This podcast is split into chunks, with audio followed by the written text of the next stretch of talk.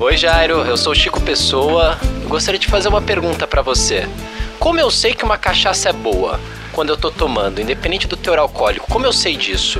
Chico, excelente pergunta, né? Já é um, um viés mais prático ou seja, de você apreciar a cachaça, né? Primeira coisa que eu acho que é importante você verificar, a cachaça ainda fechada, é você olhar a garrafa e se ela tem um registro no mapa, no Ministério da Agricultura, Pecuária e Abastecimento.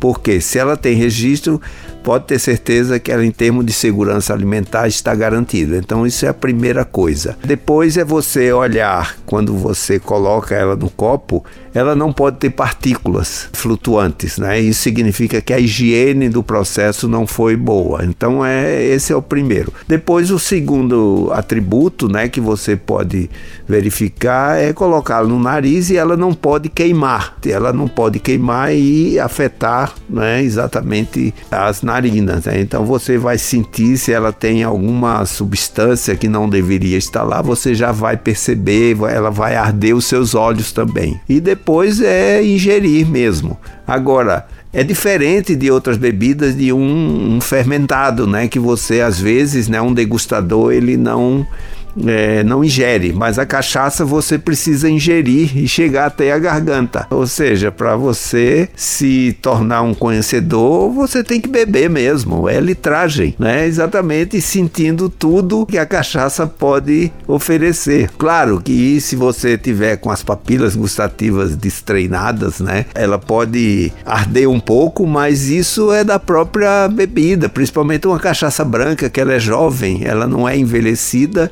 então ela pode ter essa característica, mas do segundo gole ela já entra bastante redonda, né? Porque as papilas gustativas já estão acostumadas com isso, né? Então é, isso é, é simples, mas isso precisa entrar na força do hábito, né?